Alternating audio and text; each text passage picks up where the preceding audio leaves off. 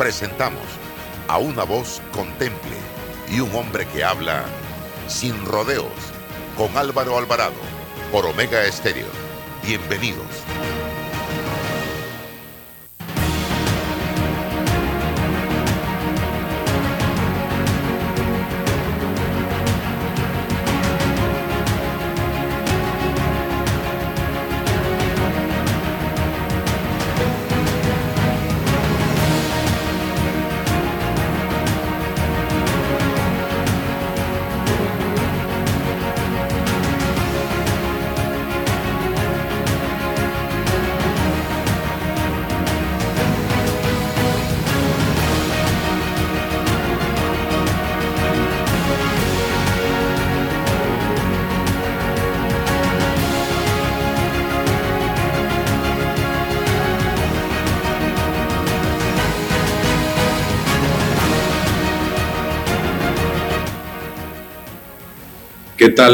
Qué tal mis amigos? Tengan todos muy buenos días, bienvenidos, bienvenidos ya a este su espacio sin rodeos a través de Omega Estéreo, también todas nuestras plataformas de redes sociales en este momento unidas, Instagram, TikTok, YouTube, Twitter, Facebook y fanpage, precisamente para darles a ustedes toda esta información que emana de este espacio radial de 8 y 30 a 9 y 30 de la mañana de lunes a viernes. Hoy con nosotros Ana Matilde Gómez y eh, César Ruilova también, como todos los días. El país mantiene la atención, yo creo que tenemos que ir al análisis de lo que pasó ayer.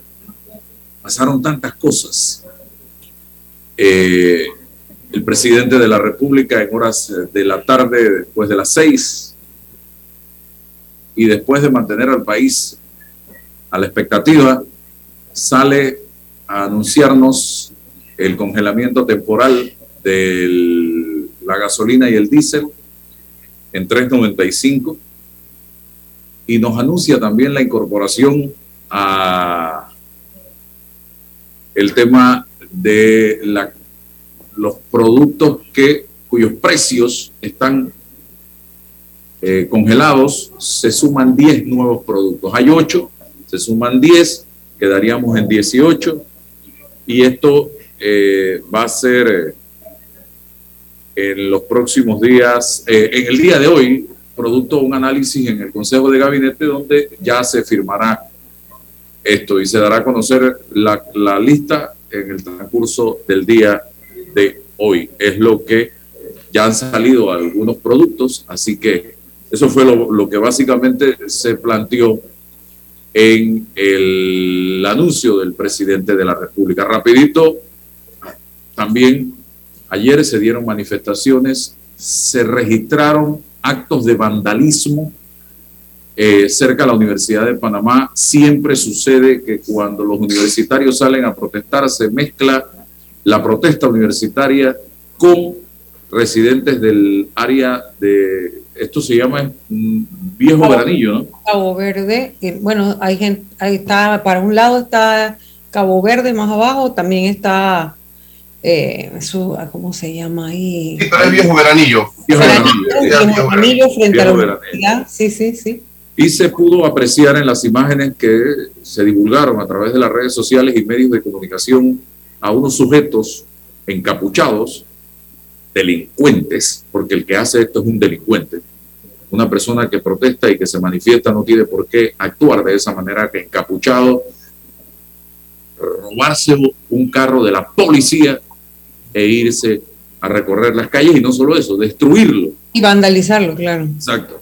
Entonces ya eso para mí no tiene nada que ver con la genuina protesta que están desarrollando varios sectores y gremios de la sociedad panameña.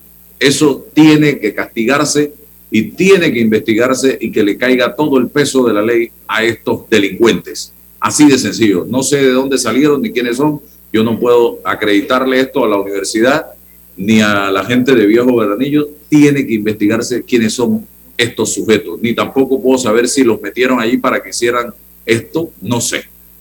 Pero sí ocurrió este incidente. También en horas de la noche eh, hubo actos vandálicos de jóvenes, entre los que pudiera haber menores de edad y adultos, eh, eh, apedreando buses en el área de San Miguelito y también se vio como un bus donde iban migrantes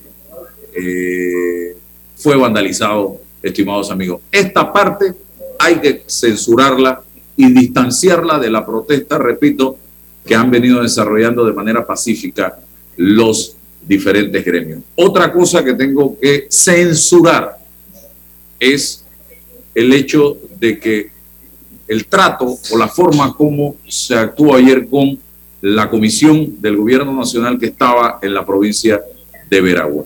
¿Y a qué me refiero? Si nosotros queremos un diálogo, si queremos una negociación, tenemos que brindarle las condiciones necesarias a quienes representan al gobierno nacional, que es el que tiene que dar la respuesta para que puedan movilizarse en el área donde se van a dar las negociaciones. Si no le brindamos las garantías necesarias para que se puedan movilizar y puedan salir y entrar tranquilamente, entonces, ¿cómo se va a registrar un diálogo, estimados amigos? Y esto que se suscitó ayer pudo poner incluso en peligro la vida de la señora ministra de Educación, que para mí es una dama con eh, virtudes y defectos, un ser humano, pero que estaba allí tratando de ver hasta dónde puede de resolver un problema. Hasta donde puede, porque no creo que tenga el peso y no creo que tenga el poder de decisión para dentro de una comisión de este nivel estar eh, llevando un mensaje. Entonces, otra cosa que quiero plantear es el manejo que se le ha dado a esta situación. Señores, ayer sale el presidente sin haber negociado absolutamente nada con nadie a lanzar dos decisiones así. Y esto, sinceramente, yo creo, yo que tengo eh, conocimiento de tantas mesas que he visto, de tantas negociaciones que he visto en treinta y pico de años que tengo de estar en el periodismo. Caramba, pida a todos los grupos, yo quiero que me nombren un grupo de representantes de este gran movimiento nacional.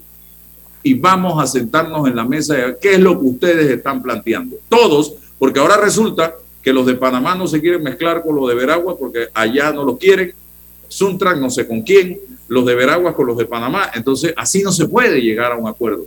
Porque tú no puedes hoy voy a Darién a pagar este fuego, mañana voy a Colón a pagar este fuego, pasado voy a, a Veraguas a pagar el otro fuego. Tenemos que llegar a un acuerdo todos los grupos que en este momento están en la calle. Este es nuestro planteamiento, esta es nuestra comisión y que el gobierno presente la suya y podamos de esta manera resolver el tema con todos. Porque si nos vamos de uno en uno, nos llega diciembre y no hemos podido apagar todo este fuego que se ha generado y que sea y lo ha generado precisamente el gobierno nacional y la Asamblea Nacional con sus actitudes, con su manera de ser, que está siendo seriamente cuestionada por la población panameña. Eso es lo que más tiene molesto a la población. El hecho de que tenemos hoy día en el país un gobierno que no predica con el ejemplo.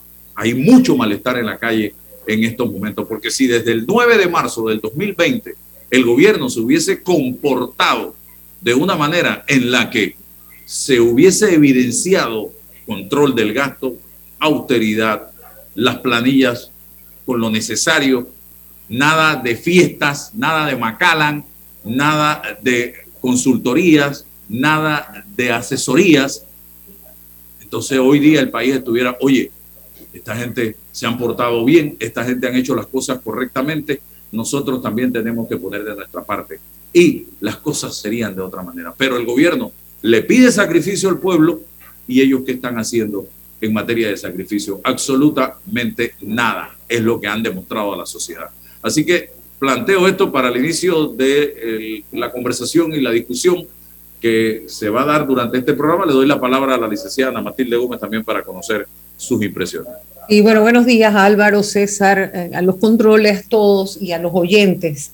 De verdad que estamos en momentos muy difíciles, ¿no? Eh, yo creo que si uno contextualiza esto, tiene que razonablemente aceptar que tenemos problemas de fondo en el país y, hay que diferenciar lo estructural de lo coyuntural. Nosotros tenemos problemas históricos que no tienen absolutamente nada que ver con el COVID, con la invasión rusa a Ucrania, con la escalada de precios a nivel internacional, producto como consecuencia de todo eso. Esos problemas estructurales generan, vienen generando hace muchos años desencanto por desigualdad, porque evidentemente vivimos en una sociedad muy desigual y los gobiernos que hemos tenido no han querido atender, por ejemplo, el tema de la reforma fiscal. Nosotros tenemos que avanzar hacia la posibilidad de que haya un país que distribuya mejor la riqueza. Eso se hace a través del sistema fiscal, del sistema tributario, y no lo quieren tocar porque tiene un alto costo político. Entonces, los históricos de siempre, que de esos que caen parados con cualquier gobierno que gane, son de alguna manera también responsables, aunque nunca han estado en una papeleta y nunca han ocupado un cargo público, también desde el beneficio que han recibido de esa, de esa debilidad y esa diferencia, esa falla estructural, al beneficiarse han impedido con sus apoyos y con sus, su brazo económico, han impedido que esa reforma profunda del Estado se dé. Por el otro lado, los temas coyunturales. Pero ¿cuál es el problema de un gobierno que le toca gestionar una crisis que viene por acumulación y otra por producto de tu propia inoperancia o ineficacia? El problema para mí radica en que, como dijo alguien, esto lo dijo un pensador, no lo dije yo, pero me viene a la mente cada vez que los oigo hablando, y es esta frase, no puedo creer lo que dices porque veo lo que haces. Exacto. Entonces, hace unos días o hace unas semanas yo decía en este programa, no sé en cuál otro, que cuando el que está arriba no manda y el que está abajo no obedece, eso exactamente se llama crisis de gobernabilidad. Hay quienes le dicen a uno, es que exagerado, no, hay una crisis de gobernabilidad. Y eso genera anarquía. Y eso genera anarquía porque eso es consecuencia, eso trae también como consecuencia antes de llegar a la anarquía, porque se va por distintos pasos. Antes de llegar a la anarquía viene una, una pérdida de la confianza. Y cuando tú dejas de confiar en alguien, siempre estás dudando de todo lo que te dice, de todo lo que hace, no importa cómo te lo plantee, cómo te lo pinte, porque está, no tienes confianza en esa persona. Es decir, el que, te, el que te robó una vez, el que te mintió una vez, el que te pegó una vez, cuando viene la siguiente vez, tú tienes la cartera, la guardas bien ¿verdad?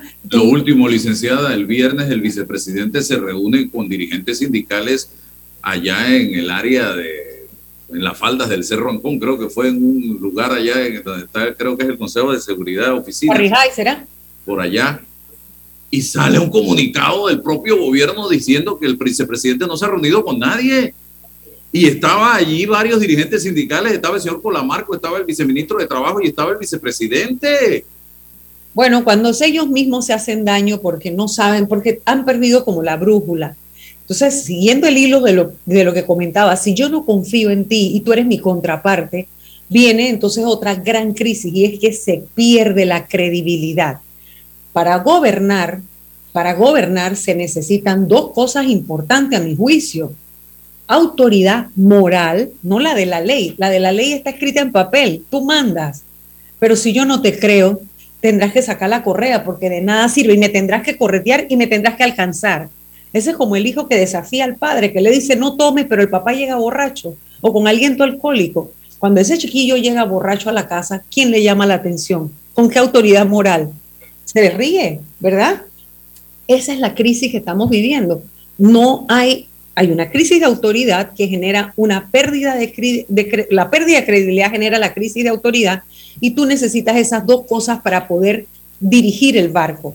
Tú necesitas que la gente te crea que estás tomando buenas decisiones, que lo que estás haciendo está bien y que aunque si, cuando tú tienes credibilidad, aunque tú te equivoques, la gente te endosa la buena fe y te dice y te cree y acepta el error y que tú corriges y vamos para adelante. Pero cuando la gente no te cree, piensa que todo lo que haces lo haces o porque estás robando, porque es la mala fe o porque no tienes la capacidad. Entonces ya ahí tú dices, tú te quieres tirar del avión. O sea, tú te imaginas, tú vas en un avión a 35 mil pies de altura y te empieza y tú no crees en el, en el piloto y entonces estás en medio de una turbulencia y, y, cuando tú no crees en el piloto, tú estás viendo a ver, bueno, entre los pasajeros, ¿quién hay que pueda coger ¿Me explico? Entonces ya llega la anarquía. Ah, no, que yo puedo, yo hago, yo hago. Entonces aparecen por ahí un montón de, de cabezas calientes y todo el que puede y puede y puede hacer. Todo esto nos lleva a entender que cuando ya la gente sale a la calle, y yo no soy ninguna ingenua para no pensar y no entender lo que son las, los infiltrados, lo que son las manipulaciones políticas y como el que pesca en río revuelto y todo eso que históricamente hemos sabido. ¿sí? siempre que hay un conflicto, alguien va a tratar de aprovecharse. Quitémosle todo eso, pues. Exactamente. Pero quitémosle todo eso y vamos a decir, y sacamos como a unos 200 de la calle, pero todavía quedan mil.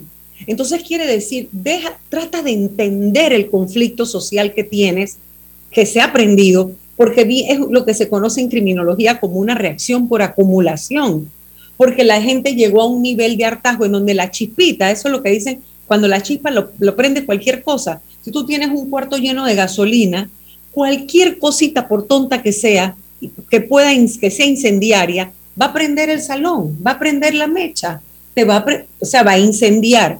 Eso es exactamente lo que estamos viendo. Por lo tanto, las medidas que se han tomado en este momento de la profundidad de la crisis resultan insuficientes porque no hay credibilidad, porque no, te tenemos, no hay confianza y porque los problemas son mucho más profundos. Porque yo me pregunto, por ejemplo, a mí, a mí no necesariamente me interesa que tú congeles todos los alimentos, yo quisiera que tú bajaras los precios, porque de qué me sirve que tú congeles algo que por la distorsión que hay en el mercado está alto y que podría bajar. Entonces tú me vas a afectar, porque si tú dices congelar sin hacer el estudio o el análisis de qué cosas están en una posición donde podían haber bajado, pero que precisamente sabemos que cuando se mete en la mano y se, genera, cuando se toca, cuando hay distorsiones que son como, como artificiales, que, que no es el mercado el que se ha acomodado, sino que tú has tenido que intervenir, y eso está bien, a veces hay que hacerlo, pero no lo haces eh,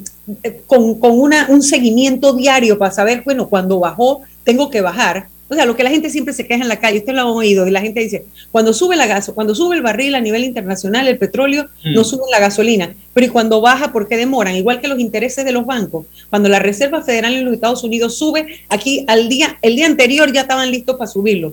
Pero cuando la Reserva Federal baja, y que bajó hace poco, hace un tiempo, había bajado un montón, aquí nadie tocó los intereses, a nadie se los bajaron. Entonces, eso es lo que uno dice, retar, tardan mucho. Entonces, a veces cuando tú congelas, lo que haces, como intervienes artificialmente el mercado, si tú no estás dándole seguimiento todos los días con alguien que revise, lo único que tú produces es desabastecimiento, porque rápidamente, si tú no tienes un intermediario consciente o un productor que se ha concienciado del fenómeno que se está viviendo, lo que deja es de vender o de producir aquello que se va a congelar o a regular, ¿verdad? Y te ponen en el mercado los productos que no están regulados. Entonces, eso es lo que hay que evitar. Yo, yo siento que no hay como una, como una conciencia plena de cuál es el nivel de la crisis. Falta un liderazgo. Me duele, por ejemplo, lo que han hecho con la ministra de Educación, porque esto es un desconocimiento total de que la crisis es política. La crisis no era de educadores. O ¿Qué sea, hace la ministra de Educación hablando de combustible? Ella puede ir. Suponer que ella puede ir porque es una interlocutora creíble. Con los educadores. Exacto, con los educadores y tú puedes hacer un rapport con ella, pero tú no le puedes poner sobre los hombros de ella la responsabilidad de una crisis que es política y que es de gobernabilidad. Si esa es una de las ministras más técnicas que tú tienes. Tú tienes ministros políticos, que tú lo sabes y que son articuladores políticos, pero además, ¿dónde están tus articuladores políticos? ¿Dónde está tu gobernador? ¿Dónde está el alcalde? ¿Dónde están tus diputados? O sea, ¿dónde está la articulación política? Entonces, si tú de verdad nos estás demostrando que no tienes capital político, por que no tienes ningún articulador que no sean los ministros que tú designas, que no necesariamente son los que tienen la conexión con el tema político, ¿verdad? Entonces tú, tú de verdad no vas a resolver esta crisis, porque cuando se sienten allá van a hacer exactamente lo que hicieron, se van a alzar, le van a faltar el respeto, se, se va a volver un caos, y eso no es culpa de ella, entonces, yo, yo creo que no, no hay la voluntad, no, no hay realmente el compromiso ni la capacidad para atender la crisis a los niveles profundos que está. César. Álvaro, buenos días. Doctora Ana Matilde Gómez, buenos días. Em, para todos los que nos escuchan hoy en la mañana. Em, sí, yo coincido con, esa lectura. Ahora, eh, una, una, eh, un repaso descriptivo eh, histórico de este asunto, ¿no? Llega, llega el gobierno del señor Cortizo con un proyecto político, con un plan, con un capital político, 32-33%, es decir, hay un 66% de panameños que eh, no coincidieron eh, ni abanicaron su proyecto político, está gobernando, tiene a la puerta un gobierno que está menos dos tercios para, para, para, para las maniobras políticas. Llega la pandemia y cuando llega la pandemia se toma la medida normal de cerrar la economía cuando usted cierra la economía, el efecto económico, el efecto político, el efecto eh, de todo orden es que se achica la intervención privada a la mínima expresión y crece el Estado. Crece el Estado. Y crece el Estado, se toma deuda pública, se toma deuda pública e inician los programas de asistencia, bonos, em, bolsas, bueno, crece la burocracia en esa lógica. En ese camino ocurre una guerra con las consecuencias eh, de esa guerra y con lo que nos corresponde a nosotros, combustibles, insumos, alimentos, materia prima. Y llega esta explosión social en ese contexto. ¿Usted qué hace? ¿Hacia dónde? Porque creció la burocracia, todavía el sector privado no reacciona, no termina de reaccionar. Usted lo, lo, dejó en la mínima expresión. hoy hay una necesidad de que el Estado resuelva un problema social y no puede porque es tan, tan, tan grande, tan paquidérmico, que no reacciona. ¿Qué, hacemos? E, es un problema de visión, es un problema de voluntad, es un problema de que ya estamos determinados por estas circunstancias históricas, porque cuando uno escucha al Parlamento y dice, es que vamos a nombrar una comisión para investigar, ¿qué es lo que hay que investigar? Pero, a ellos. No, pero, pero a ver, no, no, no quiero meterme en ese debate. ¿Qué es lo que hay que investigar sobre esta problemática? si el diagnóstico... Pero es que ellos son parte importante en la responsabilidad de todo lo que está pasando.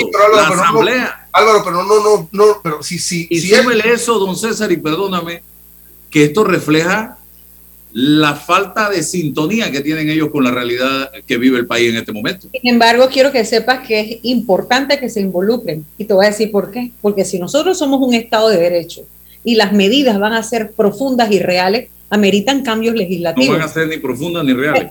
Entonces, bueno, me explico, pero debería ser, o sea, en, una, en la sociedad ideal, claro que deberían estar involucrados porque va a tener que pasar por la Asamblea las reformas estructurales que se necesitan para los cambios, para la verdadera reforma del Estado que atiende la crisis de raíz. Perdón, César. No, no, está bien. De eso que quiero promover el debate. Quiero, quiero promoverlo. Pero, pero a ver, sí que se involucren. Yo estoy de acuerdo que se involucren, pero, pero que, que se involucren con una comisión para que investigue qué cosa a ver, ¿qué, es lo que se debe investigar? Un semántico de comunicación. no, no, no, no, porque hay una, una, facultad constitucional que le permite al Parlamento comisiones de investigación. Eh, yo estoy comprendiendo de que de eso es que se están... Pero obviamente no se trata de eso, porque debe ser una comisión de, por ejemplo, puede ser el análisis de la situación, que, que, investigación, eso no es esa facultad. pero bueno, que se enredan en tonterías. Claro, pero si, si, si yo avalo la, incorporación del Parlamento y, digo, bueno, pero es que ustedes toman Macala, ah, después vemos el Macala, o el Macala lo podemos ver en el 24. Ahora tenemos una, una situación concreta de, de, crisis de gobernabilidad, de una crisis social, entonces necesitamos los que, intervengan y, favorecemos la intervención de todos en ese sentido. Ahora, pero, pero mira la visión, ¿qué, ¿qué, hace el Ejecutivo que administra? ¿Qué hace? Entonces, ya, viene arrastrando todo esto Ah, esperamos que usted ya no mm, crea que esas, ese programa asistencialista alcanzó, ya no le alcanza. Y creo que todavía hay un, idealismo, un romanticismo pensando en que como le dimos tantas bolsas, como dimos, mantenemos tantos bonos, eso está alcanzando para, para, para mirar esto. Y están descontextualizados un poco. no alcanza. achique el, tamaño del Estado. Le están diciendo, eh, eh, y los gastos y los costos de, operación pública, los gastos públicos, ¿cuándo los va a achicar? Le estamos pidiendo también de resoluciones estructurales y no llegan. Pero yo no sé si es por voluntad, por falta de visión. Todavía no me atrevo a lanzar una hipótesis porque creo que vienen arrastrando todo esto. Yo creo que podrías reconocer que hay una torpeza política, pero, pero, pero claro, y usted lo dijo, así es. ¿Dónde están los operadores? ¿Dónde?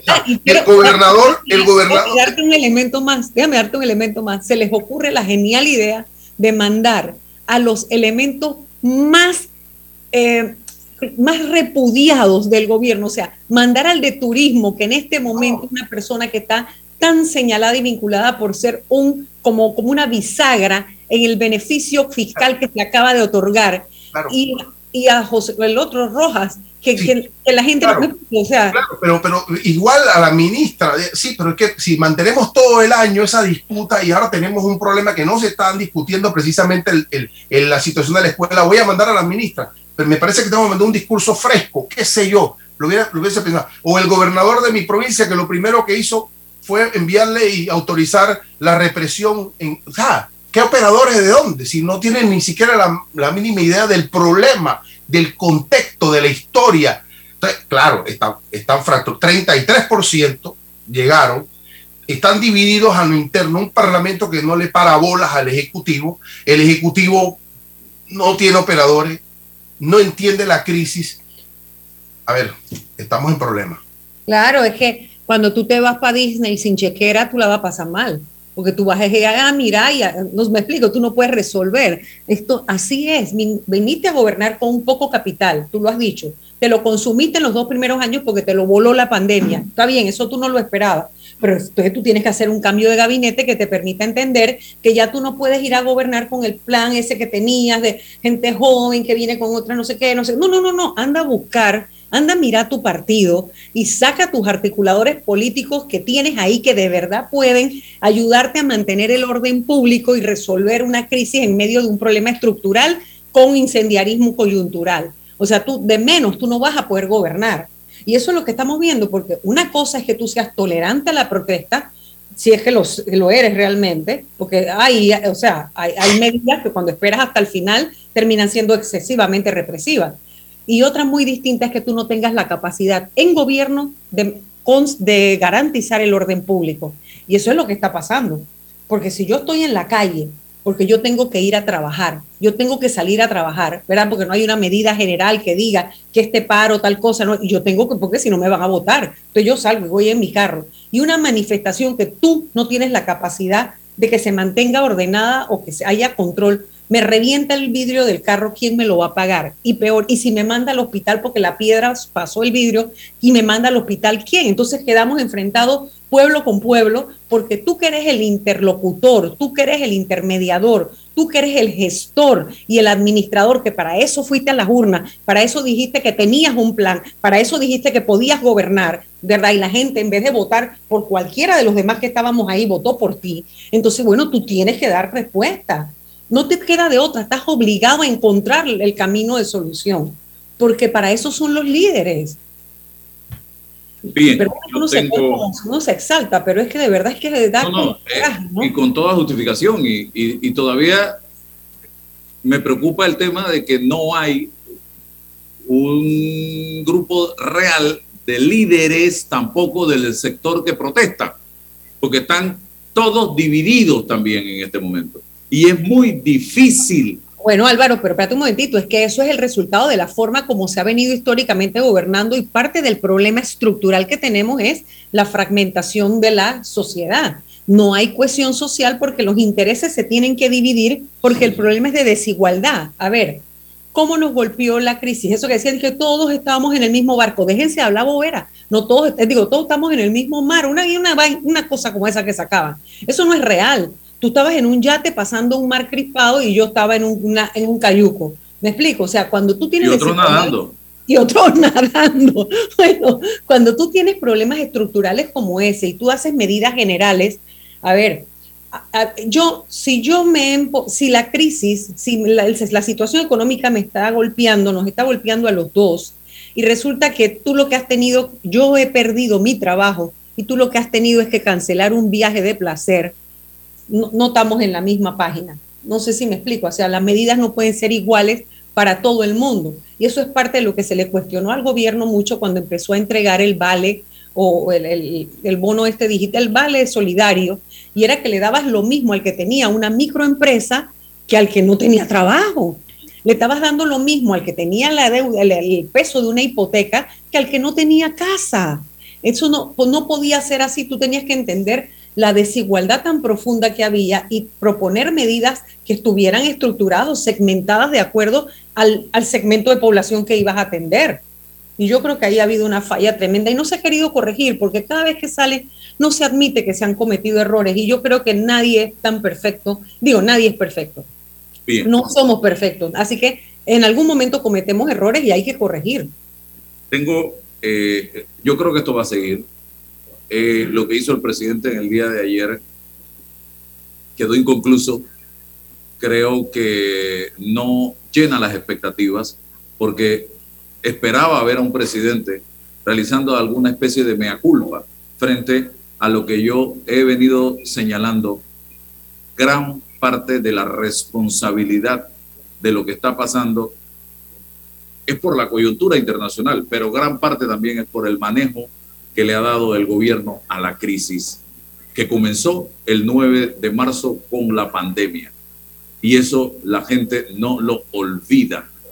Entonces, ¿Qué debió haber hecho el presidente también ayer? Decir, señores, señores, nosotros como gobierno vamos a adoptar tales medidas internamente en materia de contención del gasto, en materia de austeridad, y ponerlas sobre la mesa y que se cumplan para que la gente empiece a ver que el gobierno también está haciendo sacrificios. Y lo planteó también ayer la presidenta de la Cámara de Comercio, Marcela Galindo, en un tuit, y muchas otras personas hablaron del tema.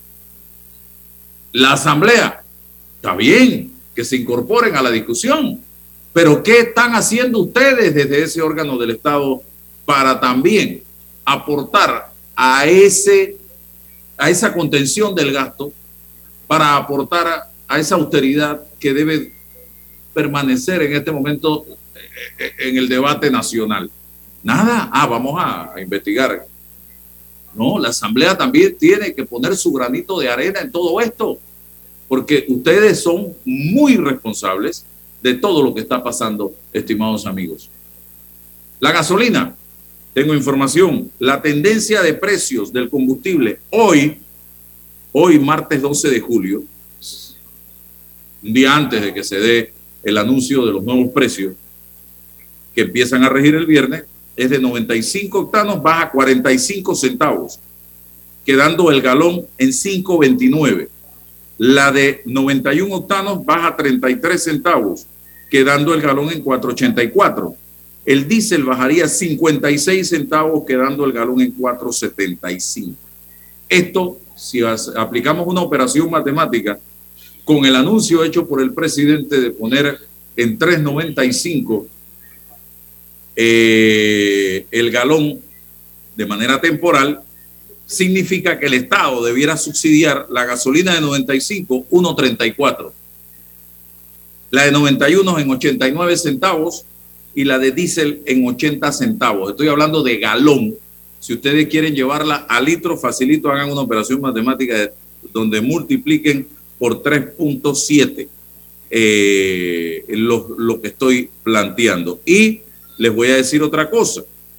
Para enero, cuando todavía no habíamos entrado en esta espiral, esta crisis en que nos encontramos actualmente, el, oye, aquí lo, aquí lo tenía, aquí lo tengo, eh, aquí está. El galón de gasolina se encontraba 3.78 por punto 98, 3.78 para que sepan, ¿ah? 3.78 por punto 98 en 3.70 el galón de gasolina en enero para, de 95 octanos. Hoy el galón de gasolina está, y acabo de decirlo, está con esta nueva tendencia estaría en 5.29. O sea que estamos hablando de más o menos casi 2 dólares, un poquito menos, unos, unos 60, unos 70 de diferencia entre enero y hoy, julio, cuando estamos viendo una tendencia a la baja en los precios del combustible desde hace 15 días a la fecha. Así que estas son estadísticas y cifras que les doy en base a eh, números que estoy manejando. Claro, pero tal vez, la gente, tal vez la gente se enreda con tanto número. Lo que yo sí te voy a decir es que si tú hace un par de meses dijiste que era imposible porque no había renta sustitutiva para congelar el, precio del combustible, ¿tú por qué esperas que se te prenda el país para salir a decir que sí lo vas a congelar? Que lo has decidido, o sea, si era una decisión tuya y tú lo podías hacer, ¿por qué esperaste tanto tiempo? Y lo que están haciendo, Ana Matilde y César, es pedirle a todos los ministerios recortes en todo lo que significa eh, no funcionamiento, inversión, todo, todo el dinero que había para invertir pero lo que deben hacer es reducir los gastos necesarios de funcionamiento, medidas, medidas enérgicas, medidas, bueno, van a ser costos así, pero ¿sabes qué? Y, tal vez, mira, son medidas que, puede ser que el impacto económico no sea fuerte, no sea tan sustancial, pero el impacto en el ideario colectivo es de tú también te vas a sacrificar, es de solidaridad, que es lo que se necesita en este momento. Gestores solidarios. Si tú dices, señores, se, estacionen todos los autos de ministros y viceministros. Cada uno viene al trabajo con su carro o cada uno viene un solo, no, sé si me explico, cualquier medida. Puede que el impacto económico no sea fuerte, pero el impacto solidario sí, igual que se puede hacer en todos los recortes de eh, eh, doctor, en Finlandia me está hablando usted.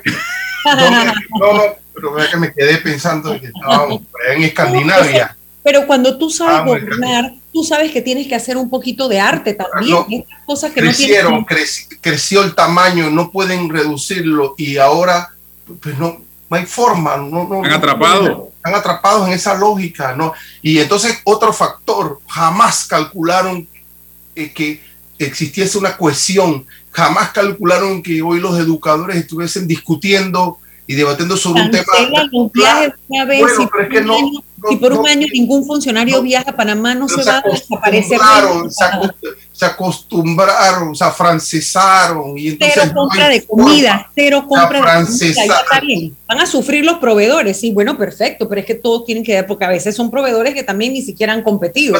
Entonces, una persona con, con, con, con, experiencia política, bueno, hace fiesta privada, eso lastima, porque ahora estamos mirando qué hacen en lo privado, que no debe ser, pero estamos mirando no sé, la sensibilidad, no debe ser. exactamente, porque la sensibilidad está flor de piel, porque han pasado muy mal, o sea, muchos han perdido el trabajo. Hay una gran diferencia entre que tú dejes de mover uno, un carro de tu casa a que tú hayas tenido que vender o rematar o entregar tu carro porque te los quitaron, porque no lo pudiste pagar.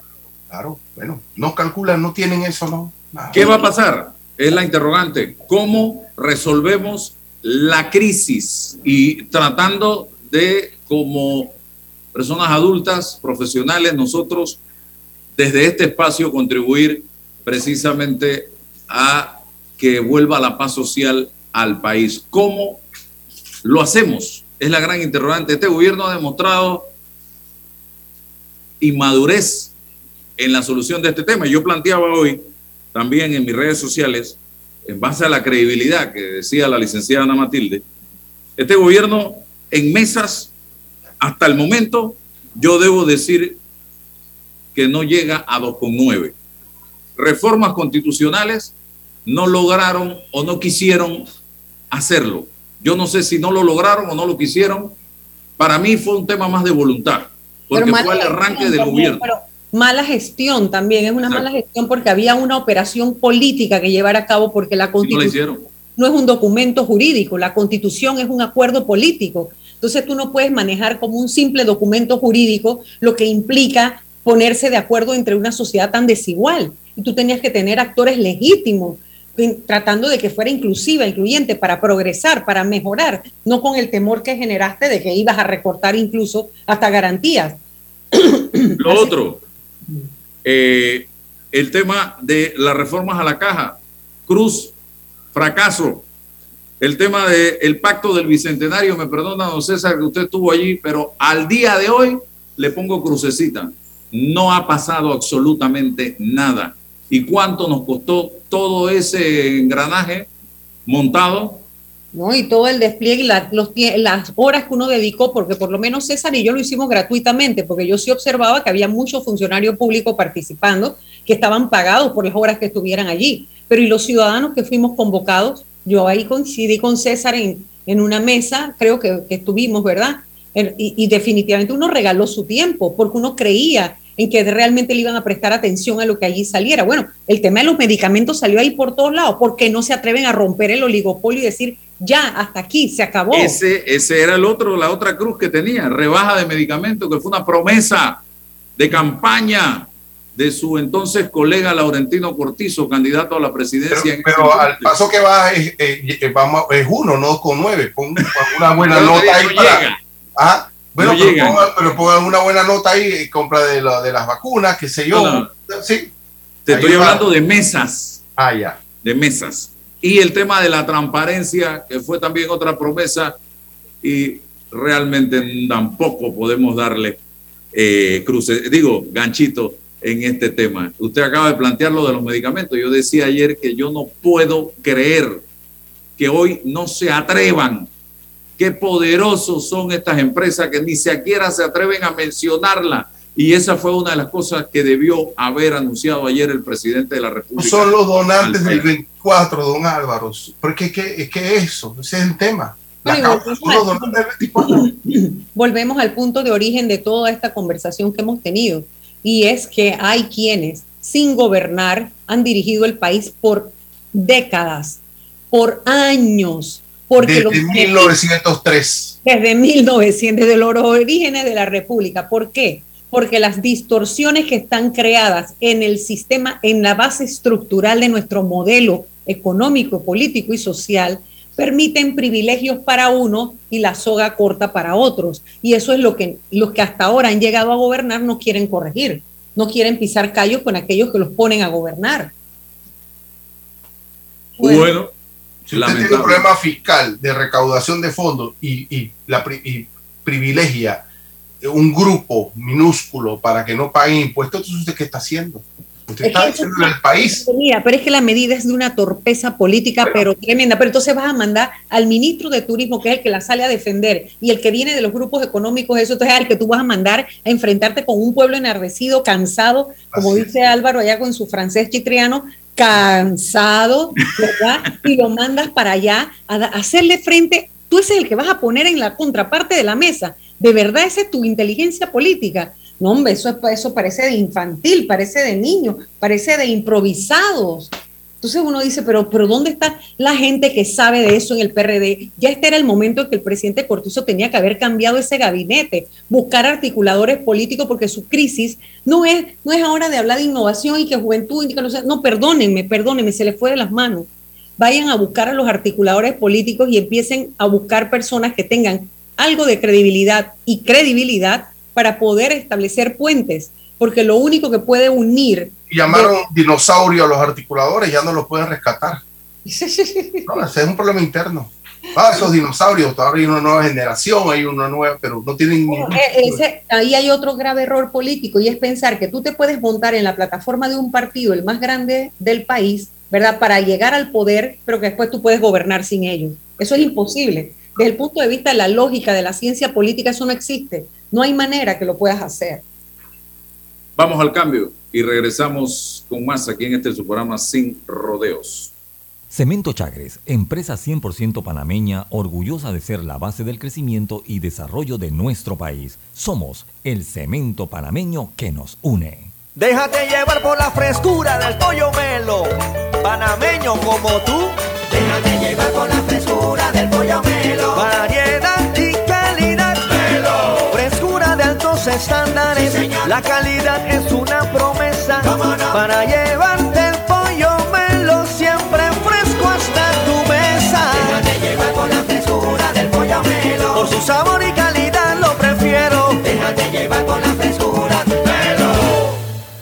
Invierte en tu país y en la seguridad de lo que conoces. En Soluciones Financieras Mi Éxito te ofrecemos solidez, una excelente tasa de retorno y un grupo accionario de renombre con experiencia multisectorial. ¿Estás interesado en invertir con nosotros? Escríbenos a inversiones@miexito.net.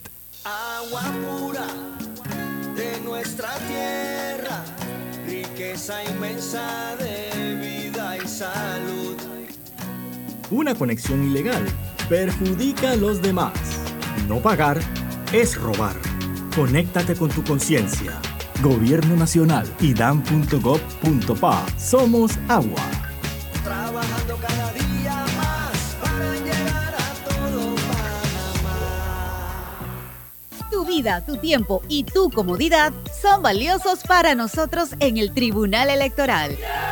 Por eso hemos puesto a tu disposición en lugares seguros y cerca de ti los novedosos kioscos multiservicio, una solución tecnológica que te permite hacer trámites al instante de registro civil, cedulación y organización electoral.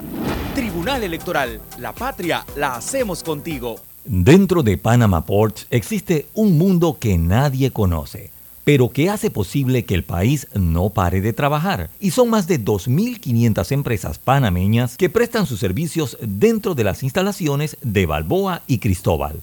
Hutchison Port, PPC. Bueno, me voy a comer con una estrella. Espérate, ¿y tu esposa sabe? Claro, ella sabe que la estrella del sabor es American Star. Y por eso en la casa comemos delicioso. American Star, el tasajo, jamón, chorizos y embutidos más suaves, económicos y con el sabor que le gusta a todos. ¡Oh!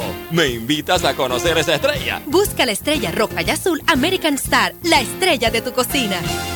Ahorrar para cumplir tus objetivos, claro que emociona. Abre una cuenta de ahorros en Credit Corp Bank y empieza a disfrutar de sus beneficios. Credit Corp Bank, cuenta con nosotros.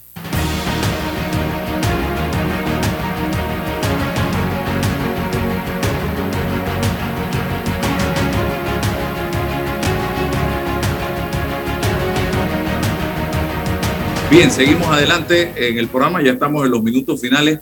En los 10 minutos finales me gustaría conocer de ambos qué hacer. ¿Cómo salimos de este embrollo? Ana Matilde y César.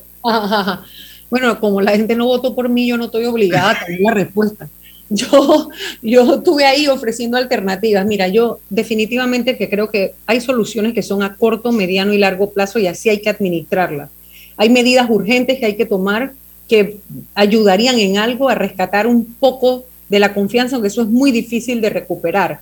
Pero el tema de eliminar inmediatamente esa exoneración que se dio mandaría un mensaje tremendo de alivio, que sería un oxígeno enorme, una recomposición de la credibilidad. Si tú en efecto nos hemos equivocado, la situación del país no está para exonerar, esto no es, no hay números que sustenten que esas habitaciones que se van a construir es lo que va a generar realmente, o sea, algo tú tienes que hacer inmediato. Dos, el tema de los medicamentos, te tienes que atrever a meter, a romper el oligopolio, hacerlo pero de raíz, de verdad, no que dije Medixol y que tres medicinas o que cuatro que ahora para demostrar que sí había, porque no lo han usado ni un solo día. Entonces, ¿qué? Si lo que queremos son las con las que no hay. ¿Quién quería una solución para las que sí hay?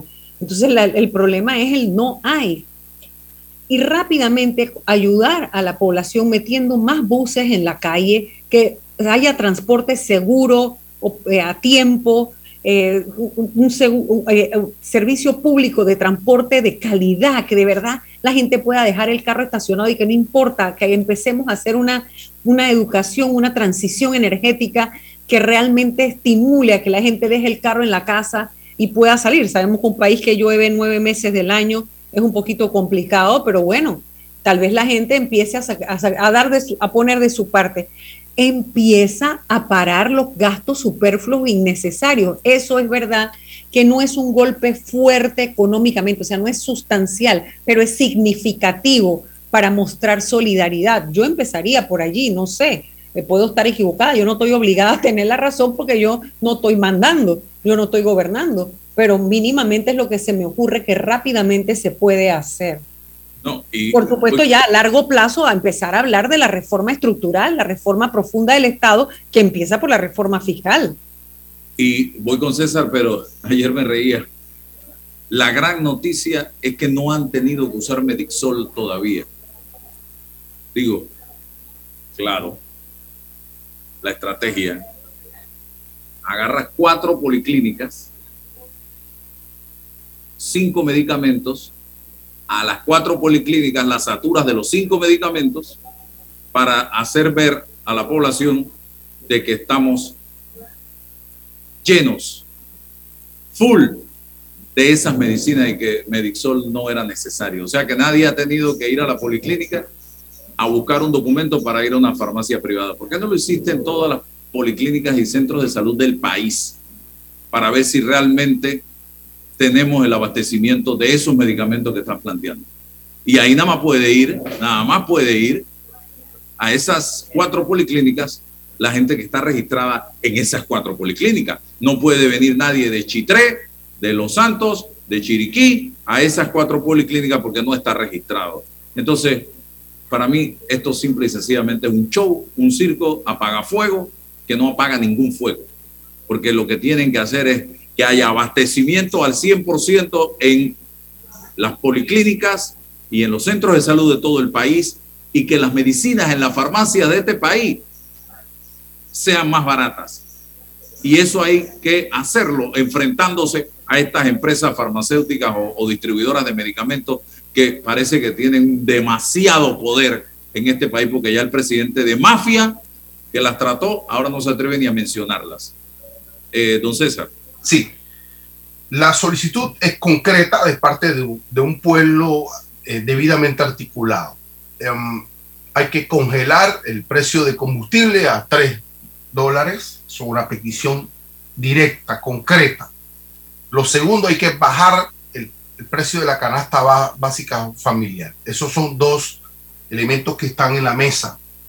Se, están sumando algunas vocerías que pasan por medidas más estructurales. Eh, hay que achicar el, tamaño del Estado, cuánto nos cuesta, requerimos más moralidad en la gestión pública, contención, decencia, ética, bueno, eficiencia. Eso está establecido. Ahora, la mirada del gobierno, bueno, unos eh, técnicos o tecnócratas dirán, la economía tiene reglas puras y duras. Eh, cuando usted eh, congelar un precio, entonces se requiere una renta sustitutiva. ¿Cómo lo hacemos? ¿De dónde sale? Y más cuando estos precios entrañan y contienen en los efectos de sostener algunos programas de subsidio, el tanque de gas y todo aquello. Así que hay que tomar medidas técnicas, económicas. Bueno, eso le corresponde al, gobierno, no le corresponde al pueblo. Eh, eh, abrazarse de esos principios económicos solo y no atender un problema social grave, histórico, que se va acumulando con el malestar, con, la, con, eh, la mirada del despilfarro, entonces, bueno, usted tiene que tomar medidas. Usted, tiene que tomar medidas. Usted tiene que congelar ese precio y mirar qué va a hacer con sus técnicos, con sus economistas y, divorciarse de, de, los dogmatismos, porque arrastra un, arrastra un, un problema social. Eh, eh, si no, pierde credibilidad, legitimidad, poder y, y nos vamos todos a pique. Fracasa, fracasa. Entonces llegó el momento de, tomar esa decisión, de llamar a sus, a sus técnicos, de, mirar si tenía en, camino más deuda. Bueno, endeudese, pues, porque, eso, porque no producimos nada. Eh, aniquile esas medidas de que no le van a pagar impuestos. Es el sentido común, pero tiene que tomar, llegó el momento de las decisiones, de las decisiones. Yo no sé si, si hace falta las mesas, decisiones. Ellos saben lo que hay que hacer. No hay que investigarlo, no hay que buscar el diagnóstico, hay que tomar decisiones y aprender que cuando tú tienes la soga al cuello, la gente alrededor tuyo no se puede poner a chapalear. Entonces, obviamente que tienes que rodearte de la gente que entiende el problema en el que estás metido. Tienes que rodearte de articuladores políticos. Creo, creo lastimosamente, y, no, y, puede ser muy pesimista, creo que no van a poder sumar talentos, que ellos mismos, ellos mismos marginaron. marginaron. No creo que un tipo talentoso o una eh, profesional talentosa vaya ahora a abrazar a los tipos que tienen el, la soga al cuello. No creo, políticamente, no creo. Bien, un llamado, un llamado respetuoso al presidente de la República. Presidente, analice lo que está pasando en este momento, pero no con sus eh, entornos, porque ese entorno demostró ayer que está muy lejos de la realidad que vive el país. Ese entorno que lo rodea a usted, ese círculo cero que lo rodea a usted, está muy distante de la situación que está viviendo el país. Porque quizás le vendieron que con ese anuncio suyo se iba a resolver un problema y era evidente, si usted hubiese consultado con gente externa a su círculo cero, que con ese anuncio no iba a resolver absolutamente nada. Es que mira el nivel de la crisis, no sé ya para cerrar si nos quedan unos minutos. Después que un presidente habla, todo debería, o sea, si tú tienes un, un, acervo, tienes ahí un caudal que puedes usar y tú sales y te diriges a la nación, al día siguiente no debería haber la misma situación en las calles que antes de que tú hablaras. Eso es lo que yo, yo pienso. O sea, tú, la figura de un presidente tú no la, no, no la puedes quemar así.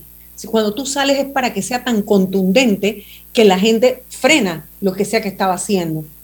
Pero, bueno, no sé, yo creo que, que no están entendiendo la profundidad de lo que está pasando, ¿no? Esto es una reacción por acumulación, así que no pueden ser medidas solamente paliativas, tienen que ser medidas encaminadas a convencer de que se va por lo menos a dar los primeros pasos para las reformas profundas que hay que hacer. Y ayer era la oportunidad de fuego. Ahora va a tener que volver a salir el presidente, porque va a tener que volver a salir hacer otro tipo de anuncios adicionales o, compromisos o adquirir compromisos adicionales que no hizo en ese planteamiento hecho el día de ayer. La plata tiene que salir de la burocracia del Estado. Sí. Eh, hay otra forma. Y la Asamblea le corresponde jugar también un rol mucho más activo en todo esto. Y conectarse con la realidad, porque tiene una desconexión total. Y que vaya acompañado también de sacrificios que no han querido dar a la población o al país. Así que eso de discursitos de Crispianito y discursitos de la vicepresidenta y discursitos del otro, eso no resuelve ni comisioncitas, resuelve nada. Ustedes tienen que hacer cosas contundentes que den ese golpe de timón que usted ha venido eh, hablando también, licenciada Ana Matilde Gómez, a este país. Así el, que, el pueblo está pidiendo alto y claro, ¿qué hay para mí? Ahora le toca al pueblo. Ahora le toca al pueblo. Y miren lo que está saliendo de la señora de Capira en la prensa ayer y hoy.